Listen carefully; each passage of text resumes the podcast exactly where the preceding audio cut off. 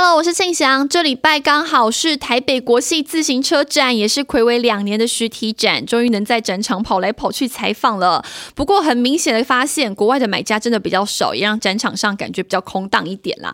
不过今年的自行车产业还是很不错，需求大于供给的定调很明确，订单能见度大多是排得满满的。而巨大、美丽达也都出来喊话了，今年零组件料况会比较缓解，营运蛮值得期待。哎，对了，展场上还蛮多酷炫的新产品，有机会，听众朋友可以把握这两天去看看啊！马上进入这礼拜的 DJ 有事吗？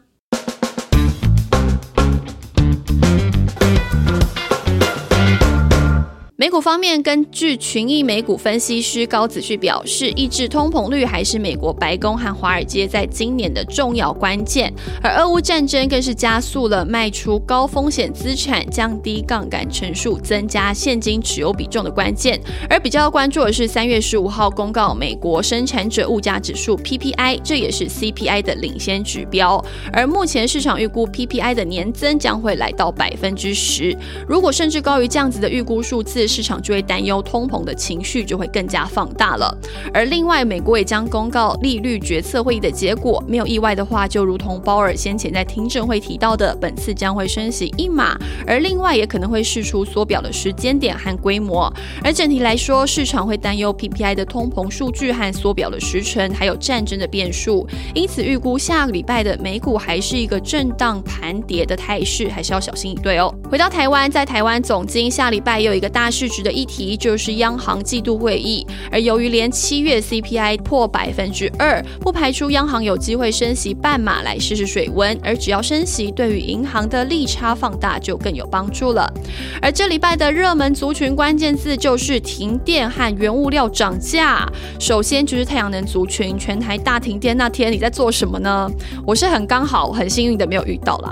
不过停电这件事情也引发外界认为政府应该要加速建制太阳能。还有油价大涨，也推动了再生能源的题材。从基本面来看，今年上半年趸购费率好，加上从去年第四季到现在，原物料价格比较平缓，厂商的拉货力道也转强。而目前太阳能模组还是供不应求、接单满载的状态。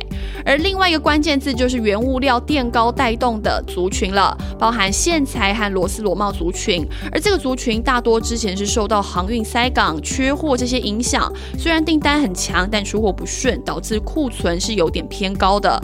但是随着中钢即将在下礼拜开出四月和第二季的盘价，目前看起来开涨几乎是没有悬念的，涨幅上看四位数，这也让原本的库存有机会变成低价库存利益。以不锈钢线材厂来看。像是二零零七的叶星股价也受到镍价的高涨而所带动，LME 有机会在下周重启镍交易，可以持续锁定后续的镍价走势。而如果俄乌战争持续，而镍库存仍然偏低，预料镍价还是有撑的。而同样受到国际金属价格飙涨，也带动金属回收商的股价表现，像是八四四零的绿电就是其中表现比较强的个股。而市场认为，由于具有库存涨价效益，今年上半年营收都不看淡，而只要铜价维持高档，而营运有正面的帮助了。接下来看到下礼拜的重要大事，真的是还不少。从电子族群来看，电子五哥就有两个要出来办法说了，就是人保和伟创。而目前掌握度来看，电子代工厂第一季淡季不但的定调明确，而且第二季的笔电需求也会更好。尽管部分料矿已经缓解，而供需缺口缩小，但整体来说还是一个紧缺的基调，最快下半年才会比较舒缓。可以一起观察的指标还有品牌厂华硕也要办法说会，市场当然会关注笔电的展望和俄乌的战争影。影响，而华硕的俄罗斯营收占比大约在低个位数到中个位数之间，预期影响还在可控的范围。后续要持续关注的是战争是不是影响了欧洲消费者的力道了。另外，才举办完电动巴士交车仪式的红海，下礼拜也要办法说会。而除了电动车发展的进度之外，市场也持续关注收购 l o s t Town 的美国电动车工厂。而之前传出合作有一些杂音，但目前看起来整个收购协议没有改变，有机会在下半年就开始进行生产。而今年电动车也会正式开始贡献红海的营收，但今年还不大，明年才会有比较大的贡献了。而在电子上游方面，环球金的法说会登场。从从上次收购德国世创破局之后，整个世晶圆的市况其实到现在没有太大的改变。简单来说，还是供不应求，比较正面的态势。而环球金由于在全球都有厂房，因此市场也会把焦点放在整个战争和地缘政治的变化影响了。而另外，同样也是中美金集团的议员茂系也会出来办法说，目前看起来市场上会聚焦在 IGBT 和第三代半导体的相关市场展望。而另外，全球第一大的 PCB 厂真鼎法说会也是市场关注的焦点。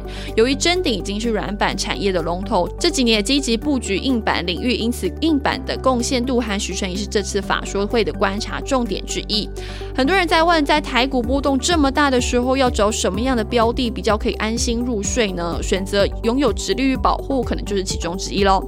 下礼拜联强要出来办法说了，已经公告配息要来配五元的现金股利，直利率超过百分之七。而今年运来看，受到后疫情时代资讯产品成为一个刚性需求，市场预期今年营收还是有百分之五以上年增幅度，本业表现有机会优于去年哦。船产方面，下礼拜长荣海运和荣运也会出来办法说会，对于海运市况将会释出一个展望。而主线记者也提到，俄乌战争的影响数对于货柜航运影响不会比起散装航运来的大，也是市场关注的焦点。另外，市场也预期长荣海运的现金股利发放率大约四到五成，也就是在二十到二十五块左右，也是是可以关注的指标之一。而至于战争到底对于散装航运的影响有多大，一定要锁定下礼拜的节目哦。对了，接。棒自行车展下礼拜也会登场烘焙展，而今年统一和南桥这些大厂仍然是缺席的，但是德迈和三能 KY 新迈会参展，到时候也会带大家现场直击喽。最后还是要提醒大家，如果喜欢我们的展场直击，快点留言让我们知道，给我们一点鼓励。毕竟每次在采访手忙脚乱的时候，还是心系着你们，要赶快给你们第一手消息。好啦，以上就是这礼拜的 DJ 有事吗？我们下次见喽，拜拜。